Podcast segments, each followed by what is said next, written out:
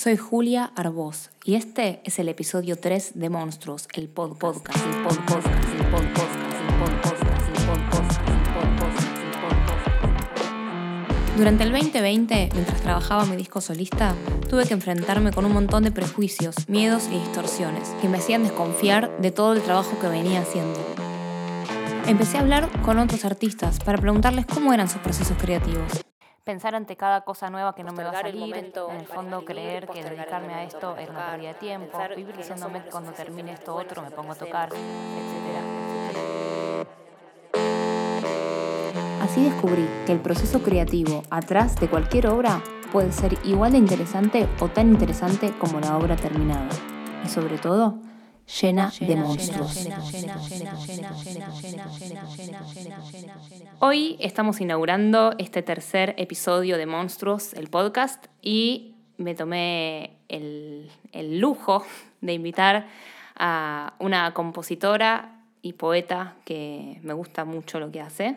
Eh, ella también toca la guitarra, el piano y la viola y forma parte de Bife. Quiero darte la bienvenida, Javiera, a este espacio pandémico. Muchas gracias, muchas gracias. No, espacio pandémico. ¿Hay que usar barbijo para esto? No, no, no, porque cada uno está en su casa, así que acá, eh, así, relajamos un poco. Eh, no, bueno, pero sí es verdad que hacer este podcast para mí fue una especie de, de berretín que tenía hace mucho tiempo, que tenía las ganas de hacerlo. Y bueno, en la pandemia, en esto de reinventarse y reinventarnos, me encontré eh, bueno, eso, animándome a hacerlo, eh, conversando con distintos artistas. Así que bueno, aquí te doy la bienvenida. Este, Muchas gracias. Vi que estuviste trabajando también bastante en, estas, en esta época tan extraordinaria, con sus características, sin duda. Eh, y bueno, quería arrancar eso, preguntándote un poco cómo, cómo, cómo, no, cómo estás vos, cómo venís laburando. Ya sac- sacaste el primer corte de tu próximo álbum, de tu segundo álbum, que tiene un nombre que me encanta. Así que, bueno, contanos un poquito de qué va este trabajo solista que estás haciendo. Sí, mira, la verdad que me puse a trabajar eh, como, como tabla de salvación, digamos, de algún modo. Mira, me, me tiem- me metí tiembla la voz cuando lo digo. Eh, me agarró súper desprevenida todo este asunto de no poder movernos. La verdad que yo ya venía encarando mi trabajo solista, este, de Javiera. Va, o sea, mío, pero quiero decir que se llama así como yo, mi proyecto. Este, mm, había hecho ya un disquito con solo piano y voz el año pasado. Este, y nada, pero tenía el plan de, de armar como una bandita, porque al presentar el disco el año pasado, lo presenté con músicos amigos, amigues, y me, y me encantó ese formato, más allá de yo sola con el piano. En realidad lo presenté sola con el piano, y después, en una fecha que tuvimos con Susy Shock, eh, le agregué más instrumentos, toqué yo por ahí la guitarra eléctrica, un amigo tocó una batería electrónica, una amiga tocó el violonchelo, el bajo, nada, se armó recopado. Y el segundo disco tenía ganas de armarlo todo así. Habíamos empezado a ensayar y cuando agarró la pandemia se me cayó todo porque se cayeron los ensayos con la banda, que intentamos hacerlo online y cada uno con sus cosas no pudimos. Eh, y después, nada, con Bife nosotros viajábamos un montón, tocábamos recontra seguido y todo eso también se fue como a, a- a pique. Así que primero tuve unos meses de desconcierto re, re serios, digamos. Además, como de la sensación de no poder salir, bueno, nada, horrible. Ya lo, lo sabemos todo eso. Con el tiempo como que medio que me, me volví a, a recomponer. Primero me concentré en, en estudiar, que era un poco el plan que yo tenía, pero con el desconcierto de la cuarentena, no sé, no sabía para dónde agarrar. Pero bueno, seguí estudiando yo en casa, yo soy muy autodidacta, así que tengo acá mi, mi piano, todo eléctrico para no molestar a los, a los vecinos, que estamos re pegados. Pero Que ellos también están encerrados. Claro, sí, imposible. Tengo también mi violín acá. Vos antes decías la viola porque yo te pasé ahí el único se ve que tengo re viejo. Eh, no toco más la viola porque, mm, nada, era un instrumento que, que tuve de más jovencita.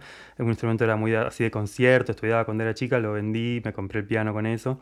Sí que tengo un violincito, pero ya violín me parece mucho, te juro, para los vecinos. Es como, dale, un violín, aunque sea horario adecuado, un violín es demasiado, como no se puede.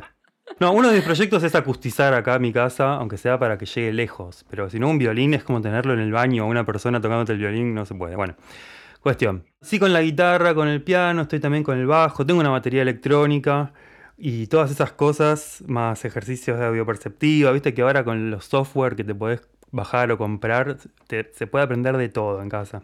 Por suerte me pude armar con un pequeño mini estudio hogareño, donde grabé, bueno, el disco pasado, que el plan era como, bueno, pago estudio o me compro los elementos para hacerlo, y opté, por la segunda opción.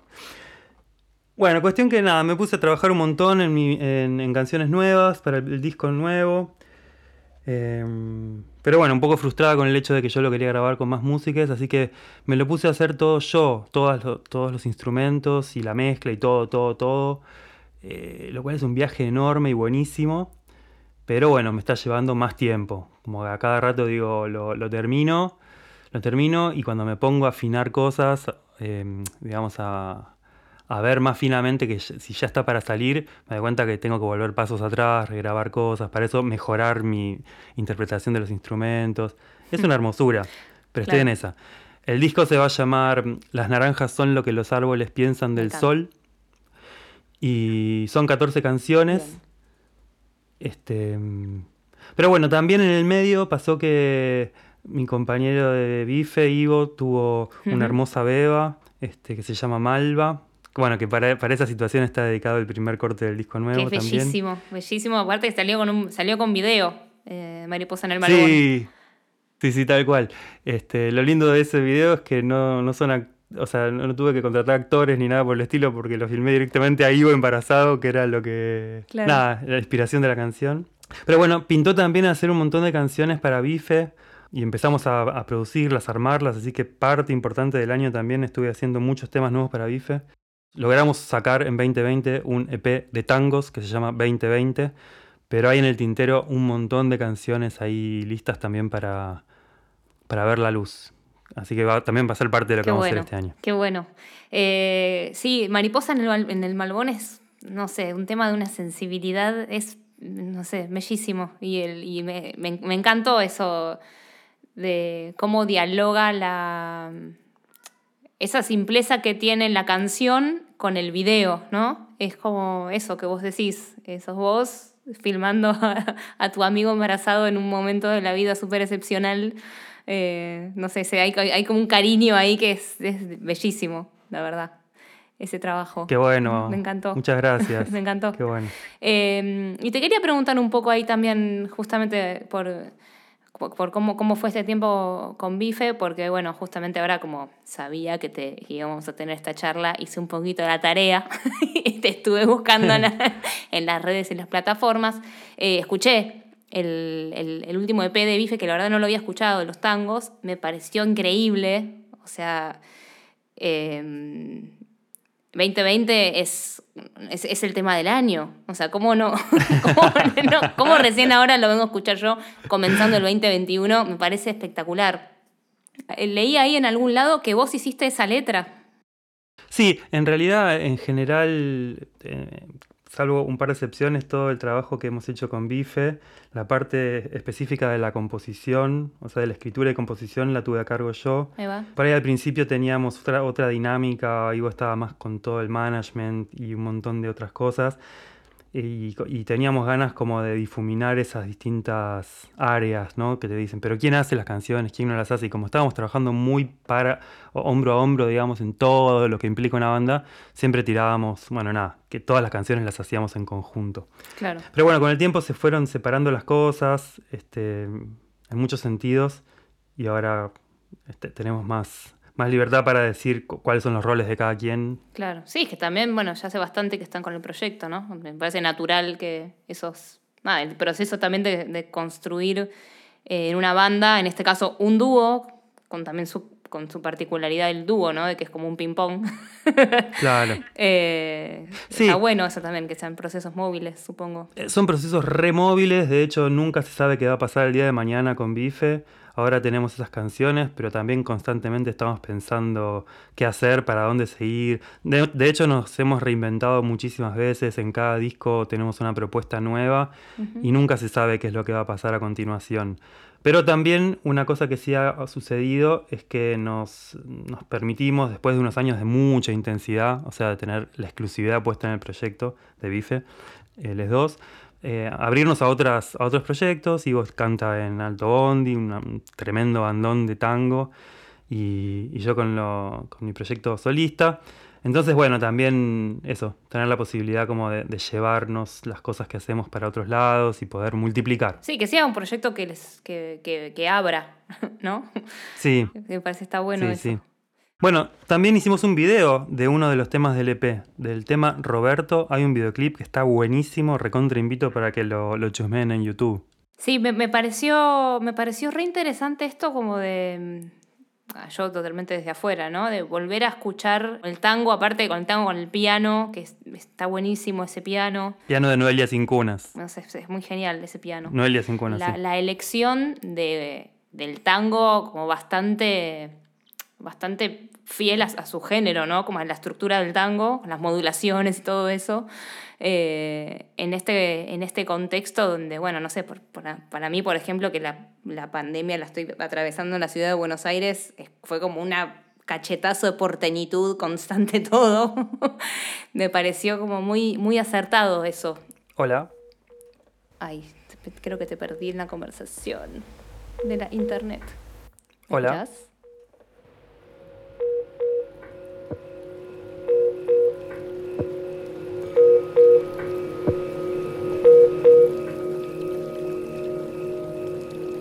Mi nombre es Paloma Sivac y entre otras cosas soy osteópata, doy masajes y doy talleres que buscan difundir conocimientos sobre el cuerpo para dar herramientas para que cada una o cada uno pueda cuidar su propio cuerpo, desde automasajes, elongaciones, relajaciones, meditaciones, etc. Esta sección se llama Monstruos en Cuerpo. Tras varios años de atender personas en el consultorio, puedo concluir que la mayoría de las tensiones y los dolores vienen de los monstruos internos, de esas voces internas que muchas veces nos queman la cabeza, nos sacan del presente y no nos hacen nada bien. El comienzo de esta sección va a ser con una meditación boba que la denominé así porque la idea es que pongan cara de boba o de bobo, que significa desactivar totalmente los músculos de la cara, como si pudiésemos apretar un botón y que se derritan todos los músculos de la cara y los ojos, la mirada interna, el entrecejo, las orejas, todo. Antes, si querés, ponete la alarma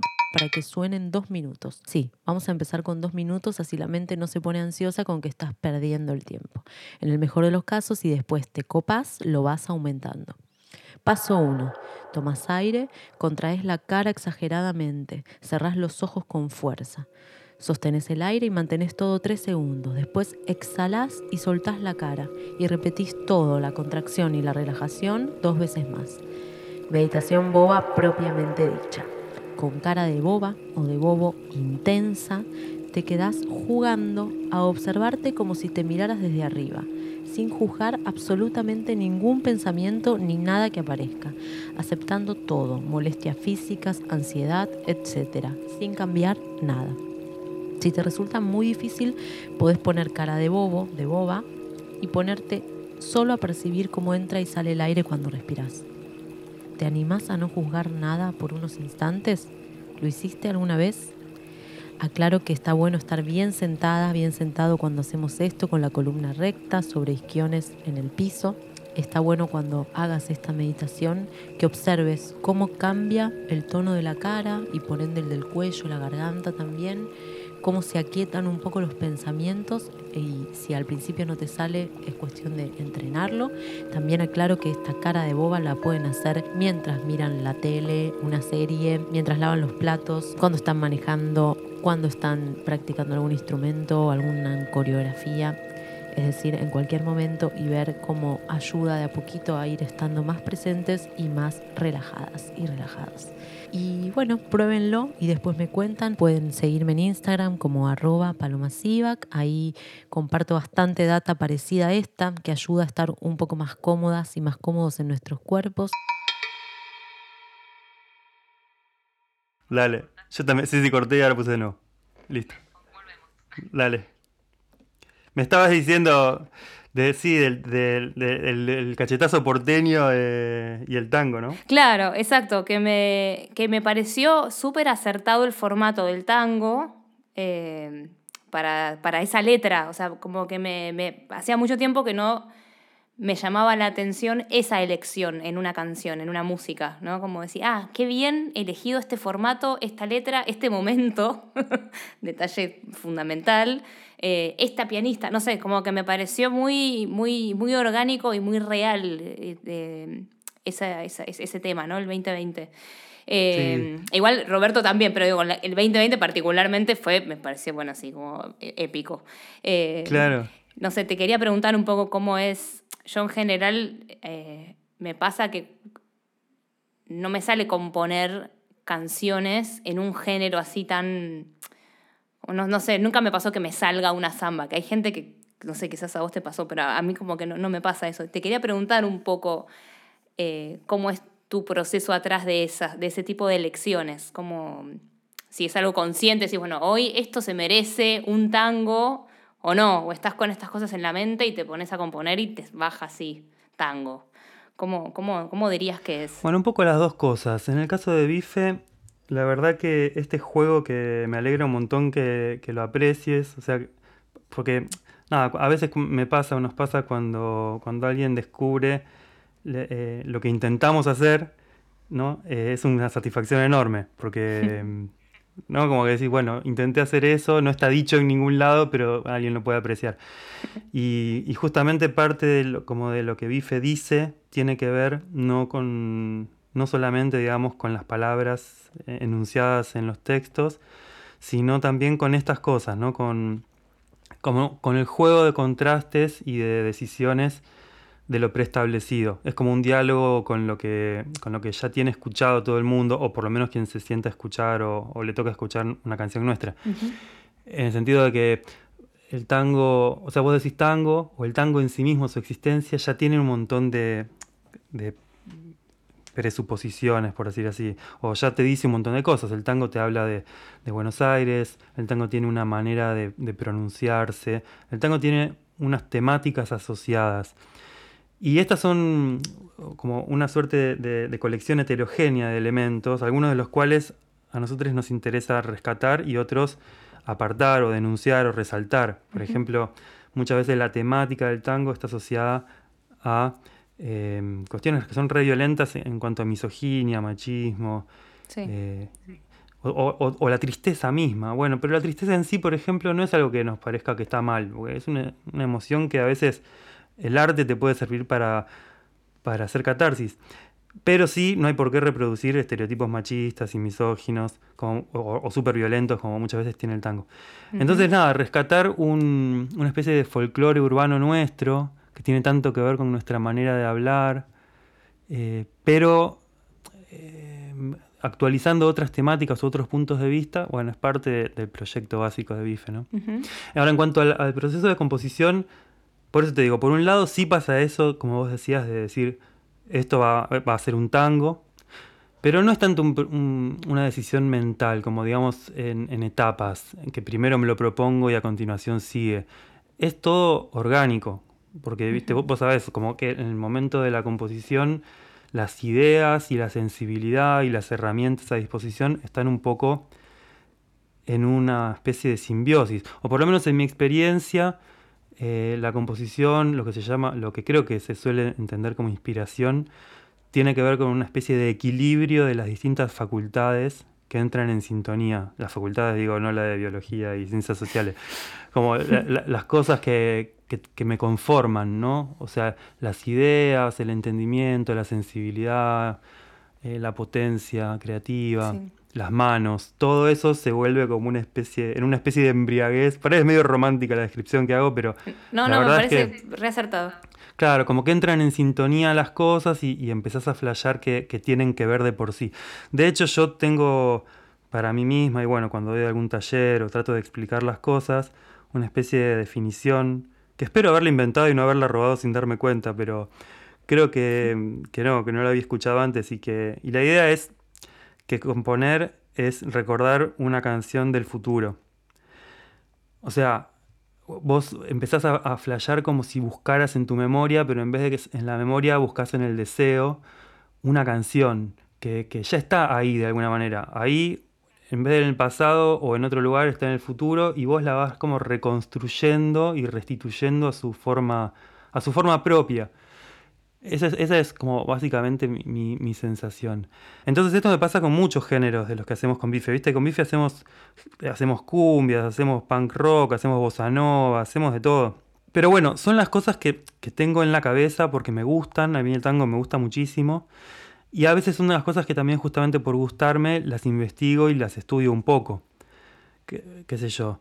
Muchas veces yo me pongo con tangos que me gustan, así tradicionales, y los saco en el piano y los paso de tonalidad de acá para allá como, como pelotita de tenis ahí en una cancha, los voy pasando de una tonalidad a la otra para entender, o bueno, estrategias que me hago para tratar de entender la armonía em, sin pasarlo tanto por la cabeza, porque en mi historia de aprendizaje la armonía es toda una cuestión. Cuando la tratas de entender muy desde el análisis, no sé, a mí siempre se me ha quedado lejos eso. En cambio, pasarla a las manos, pasarla de tonalidad, cantar encima, hace que se me vayan pegando un poco los yates de las armonías que me gustan. Total, totalmente. Bueno, y, empiezan a formar parte de tus facultades. Claro, es que es exactamente así, como que vos estás tocando, no sé, yo la otra vez me había hecho una lista como de 25 tangos, como que me agarré en un papel, todo en pandemia, viste, acá sola rebotando en las paredes. sí, sí. Eh, agarré un cuaderno y puse los tangos que me acordaba de memoria, los títulos, o sea, los tangos que me, que me sé, que me gustan. Y ahí me puse a buscar todos los acordes a sacar, a hacerme como una especie de autorrepertorio. Muy bueno. Es como una manera de aprender. Y eso me gusta hacerlo así, por género, de repente, o, temas de los Beatles, de repente, o temas de folclore. Todos los temas que me acuerdo, los que forman parte como de mi. de mí. Los que forman parte de mí, ¿no? De la música que he escuchado y que sé. Eh, o, de una banda de repente, como que revisito Pearl Jam o, o Pixies, no sé, escucho los discos y los temas que me quedan, que me gustan, me los aprendo. Entonces después esos recursos ya te son propios y se empiezan a mezclar entre sí y te salen cosas nuevas. Está buenísimo. Está buenísimo. Porque un poco también este rol del, del, del compositor y a la vez de la musa inspiradora, ¿no? Y lo digo a propósito en esos términos porque es como como nos lo, nos lo venden siempre. Eh, en definitiva es eso, ¿no? Como estar una atenta a, a, a, sus características, a sus gustos, a sus elecciones, y esto es de, de hoy hacia atrás y hacia el futuro, ¿no? Eh, todas estas músicas que vos estás nombrando, que quizás para alguna persona pueden ser como irreconciliables en los gustos de, de una sola persona, eh, no, claro que no, son súper reconciliables y mucho más, ¿no? Sí. Si una tiene esa, este, esta, este entusiasmo y esta osadía también, como bueno, de meterse ahí adentro y retocar y insistir y de después ver cómo, qué, qué, qué cuadro cubista se va armando con todo eso, ¿no? En la propia música. Y la verdad que a mí me gusta mucho música que si la tenés que separar por géneros, realmente es muy diversa. A mí me parece casi medio absurdo. Sí, reconozco que tienen estilos diferentes, estados de ánimo diferentes, pero creo que lo de los géneros, tanto en la música como en el resto de las cosas, es un poco forzado. Creo que tiene más que ver con el mercado que con otras cosas. Porque mm, vos separás por género para mm, eso, para buscar un público y para vender mejor algo pero no, no sé, a mí me gusta mucho la bossa nova de Joe Gilberto, me gustan mucho los boleros, me gustan los boleros de, que cuando los canta Luis Miguel, cuando los cantan los Panchos, me gusta todo, me gusta José Feliciano, me gusta Nirvana, eh, no, sé qué no me gusta, lo que no escuché, los que no escuché no me gusta, me gusta la cumbia villera, la cumbia turra, la cumbia, cualquier cosa me gusta, todo. O sea, depende del momento realmente, pero no lo digo como vi un video ahí de Spinetta que dice hay un momento para todo, para la cumbia, para la pachanga, pero lo dice como medio despectivamente, como diciendo hay un momento para emborracharse y, no hacer música. A mí realmente me gusta, me gusta posta y siento mucha admiración por cualquier forma de música, por cualquier forma. Dejar algo afuera es una limitación de quien escucha, digamos. Cualquier fenómeno es, es interesante, por lo, menos, por lo menos interesante. Obviamente a mí no todo me gusta de la misma manera. Hay cosas que me parecen malas, qué sé yo, o no me interesan a mí. Pero un fenómeno vos tenés que poder entenderlo. Por lo menos entender exactamente por qué y de qué manera no te gusta y no te interesa. Por lo menos si te dedicas a esto, qué sé yo.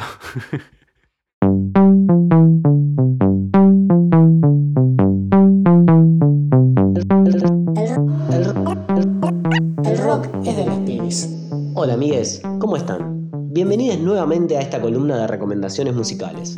Mi nombre es Rodrigo García Matú y soy el creador junto con Laura Matarrese del Rock es de los Pibis, un espacio transfeminista de difusión musical. Hoy vamos a hablar de una de las bandas emergentes más prometedoras de la nueva generación. Canciones flasheras, guitarras al palo y mucha experimentación. Hoy te presentamos a Fin del Mundo. Fin del Mundo comenzó en 2019. El proyecto está conformado por Julieta Heredia en guitarra, Julieta Limia en batería, Lucía Masnata en guitarra y voz y Janina Silva en bajo y coros. Si bien la banda está radicada en Buenos Aires, sus orígenes son patagónicos. Dos de las integrantes vivieron casi toda su vida en Tierra del Fuego y es allí de donde también proviene el nombre de la banda. Que sumado a este año apocalíptico de coronavirus y a las cuatro canciones que sacaron en su nuevo EP, hicieron que este grupo de chicas sea una de las revelaciones del 2020 sin dudas.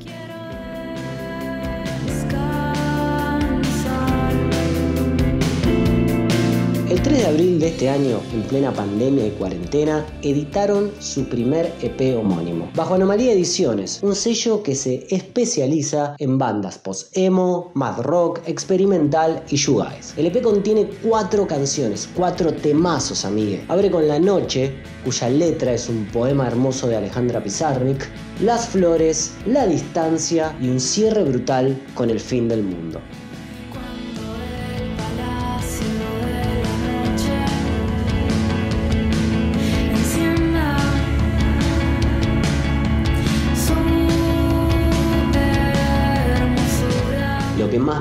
Y caracteriza a esta banda es que sus canciones dan la sensación de estar observando un paisaje. Sus composiciones son tan flasheras que parece que estuvieses viendo un paisaje patagónico o del fin del mundo.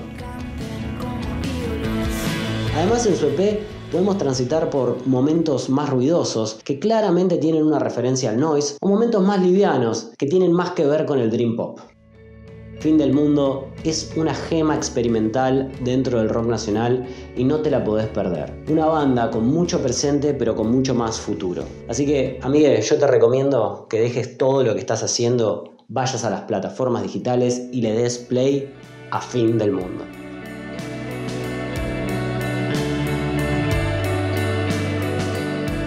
Si vos necesitas toda la data de artistas independientes autogestives de este país, seguinos en Instagram, Twitter, Facebook y también suscríbete a nuestro canal de YouTube, porque amigue, el rock es de los pibis.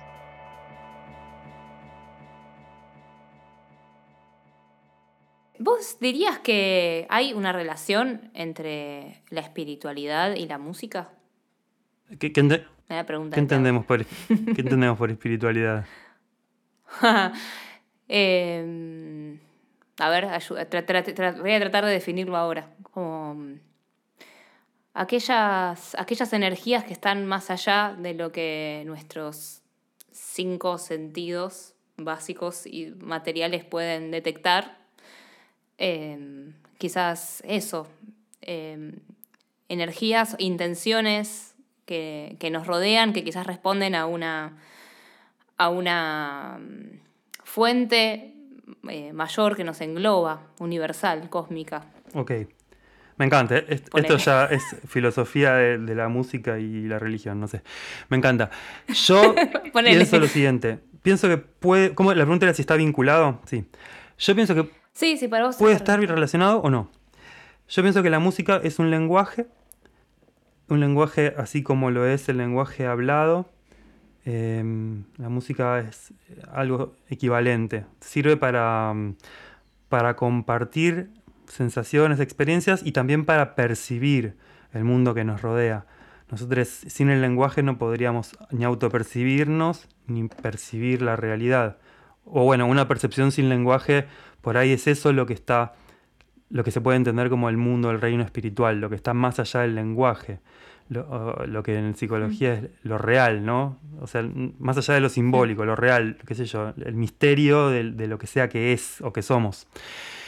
En ese sentido, la música me parece que es un lenguaje que con, mucho, con mucha potencia puede contrastar o completar nuestro lenguaje hablado, habitual. En ese sentido puede abrir la percepción, puede abrir como alternativa, em, o sea, puede desestructurar los encasillamientos que muchas veces nos separan, por decir así, de lo espiritual. Resignificando un poco lo espiritual como por ahí las preguntas, las inquietudes que nos llevan al, al borde, al límite de lo conocido. Eso como que dicen las, experiencias límites que llevan a la filosofía o, esas sensaciones inexplicables. Como resumiendo, pienso que la música es un lenguaje no verbal, no conceptual, tal vez. O puede serlo, ¿eh? porque se puede llamar música también a muchas cosas. Pero la música te ofrece la posibilidad de acceder a una percepción no conceptual y con esa herramienta siento que una puede ahí eh, rozar lo inexplicable de algún modo. Hmm. Sí. Bien, me gusta, me gusta eso. bueno, y vamos a ir terminando esta charla, bella charla. Em, me gustaría preguntarte si tenés alguna recomendación para hacerle a nuestros oyentes de este maravilloso podcast, si tenés alguna recomendación para hacerles para lidiar con sus monstruos. Wow. Eh, eh hablo un poquito así te doy tiempo para pensar mientras tanto. Por ejemplo, eh, puede ser, eh, si bien en este podcast abordamos bastante la, creatividad y la creación en relación a, la música, pero también a, otras, a otros aspectos de la vida, eh, venimos de pasar unos largos meses donde, bueno, esto que vos decías al principio de la charla, ¿no? todos nos la vimos bastante peluda caminando por las paredes de nuestras habitaciones o de nuestras casas o de nuestros lugares de, donde nos quedamos aislades. Eh, y yo también siento que la música me salvó la cabeza para, para poder salir adelante y no quedarme loca.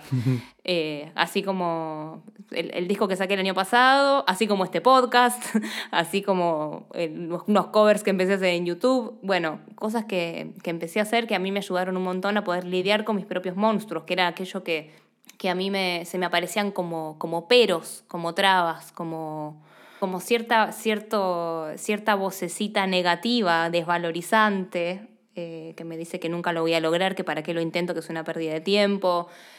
Eh, bueno, en fin, este tipo de, figura, ¿no? sí. Sí, los consejos son raros, las recomendaciones, porque somos todos tan distintos, ¿no? La otra vez me había puesto como parte de las cosas que hago así en cuarentena, bueno, en la vida, ¿no? Me había puesto a estudiar un poco de astrología, que es tan interesante y siempre supe tan poco. Y cuando empezás a ver cuán determinantes son los distintos aspectos, planetas, casas, signos en cada carta, eh, va, por lo menos a mí, ahí ya estoy, cuando digo, cuando empezás a ver ya es como pensando que todos vemos igual las cosas. En mi historia, que, siempre me gustó mucho la filosofía, que a veces es un poco totalizante de, de las subjetividades, como si todos los sujetos fuéramos un único sujeto. Mm. Eh, a veces, a veces, o en algunos enfoques de las filosofías. Eh, en cambio, en la astrología, más vinculada a la psicología, ¿no? Eh, cada, cada carta, cada sujeto es un universo particular. Entonces, un consejo que para alguien, qué sé yo, con ascendente en Aries puede servir, para alguien con ascendente en, Acuario, es, es, una aberración. Entonces, bueno, claro, ¿viste? Puede ser todo lo contrario, es tremendo. Sin embargo, cosas generales justamente que me parece que compartir puede ser útil, es pensar que los monstruos que nos atacan, los monstruos que nos impiden desarrollar nuestras potencias, suelen no estar en el presente. O sea, suelen ser monstruos que nos atacan desde nuestro interior en el pasado o en el futuro. O sea, en nuestras proyecciones o en nuestros recuerdos, en nuestros miedos, en esas cuestiones. Em, me parece que es re interesante, así como trillado, ¿no? Pero bueno, toda, toda generalización es medio trillada. Es re interesante focalizarse en lo real que tenemos, tanto interna como externamente, a cada instante en el momento presente. Mm. Hay muchas veces eh, lo que parecen obstáculos desaparecen y aparecen o se convierten en desafíos, digamos. Se, se- se les va lo, lo terrorífico y se convierte en algo que hasta puede ser divertido, aunque sea difícil o doloroso, divertido y seguramente útil transitar. Sobre todo bajo la, la mirada de que es lo único que hay, ¿no? Hmm. Cuando vos te das cuenta que lo que hay a cada momento es lo único que hay, pierde un poco la posibilidad de ser catalogado como bueno o malo. O sea, es lo que hay. a mí siempre me sirvió mucho, hablando así de recomendaciones, una que hace un filósofo romano que se llamaba Epicteto, que es el- uno de los estoicos nuevos, el más importante tal vez, junto con... Es gracioso porque de los estoicos eh, hay dos que son muy famosos. Uno era Epicteto, que era esclavo, y otro es Marco Aurelio, que era emperador de Roma. es re gracioso eso. Wow. Pero bueno, sí, eh, Marco Aurelio escribió los soliloquios, que están buenísimos, y Epicteto no él, sino un discípulo escribió las máximas y el manual. Bueno, cuestión que hace una recomendación muy, muy buena, muy, muy útil, que dice que siempre es bueno diferenciar las cosas que dependen de nosotros y las que no dependen de nosotros. Parece una pavada, pero es recontra importante poder diferenciar qué depende realmente de nosotros y qué no depende de nosotros. Bien. Por ejemplo, no sé, la fama no depende de mí, si yo tengo fama o no, depende de un montón de otras cosas. Pero eh, la calidad de mi trabajo sí depende de mí. Por ejemplo, ¿no? O por ejemplo, si tengo una cara linda o no, no depende de mí. Mm. Sí, pero sí depende de mí, por ejemplo, si yo me quiero eh, intervenir la cara. Entonces, lo que haga con mi cara o no depende de mí. Bueno, cuestión que dice que una vez que uno aprende a diferenciar, que no es nada fácil, las cosas que realmente dependen de mí y las que no, él ayuda diciendo como que todo lo que está en nuestro ánimo en general depende de nosotros, cómo reaccionamos, cómo sentimos, y las cosas externas no tanto. ¿no? Y entonces dice, bueno, una vez que uno se distingue lo que depende de mí y lo que no, tengo que poder eh, aceptar tal cual es lo que no depende de mí y hacer lo mejor posible las cosas que dependen de mí. Hermoso. Eso está bueno para pensarlo, porque uno dice, eh, ¿cómo voy a aceptar tal cual es lo que no depende de mí? Y pensalo, si vos no podés cambiarlo, eh, lo único que podés hacer, lo más útil es aceptarlo. o sea, es así, aunque sea horrible. Es bueno, pero eso te genera una nueva realidad y, y te abre nuevas posibilidades de acción, quizás. A donde realmente sí podés hacer algo. Totalmente. Bien, bueno, me encantó esto. Sí. Gracias por esta charla. A vos, Julia. Eh, y bueno, para lidiar con los monstruos entonces. Con todo para estar tanto mejor.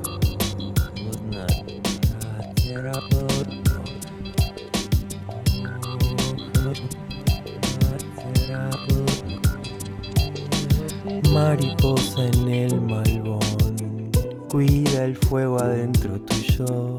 Hoy que sentís el arrullo del garbancito interior. Este episodio de Monstruos está terminando.